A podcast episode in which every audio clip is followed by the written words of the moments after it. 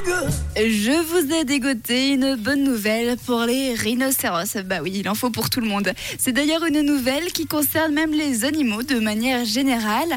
En ce moment sur Terre, il ne reste plus que deux rhinocéros, blancs du Nord et ce sont que des femelles. Donc autant vous dire que l'espèce ne risque pas de faire long feu. Mais ça, c'était jusqu'à ma bonne nouvelle. Des scientifiques ont réussi la première grossesse de rhinocéros par FIV au monde. Alors, dans les grandes lignes, pour ceux qui auraient loupé les cours de sciences, une FIV, c'est le fait de faire grandir un embryon à l'extérieur de l'utérus en laboratoire, puis de l'implanter dans un vrai utérus à l'intérieur d'une vraie personne ou d'un vrai rhinocéros en l'occurrence.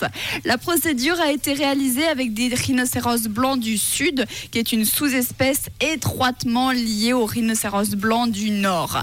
La prochaine objectif est bien sûr de réaliser cette opération avec des rhinocéros blancs du nord pour sauver Alors, autant vous dire que ça a été un petit peu compliqué hein, de réussir cette FIV. Il a fallu trouver et collecter les ovules sur un animal de plus de une tonne, de plus de deux tonnes, pardon, ce qui n'est pas une mince affaire. Et puis ensuite déterminer comment et quand les implanter. À savoir que l'utérus du rhinocéros se trouve à environ 2 mètres de l'entrée. Donc ça aussi, c'était un petit peu galère. Maintenant, ils espèrent pouvoir faire cette procédure le plus vite possible sur des rhinocéros blancs du Nord. Alors on n'a qu'à croiser les doigts. Ça, c'est une bonne nouvelle.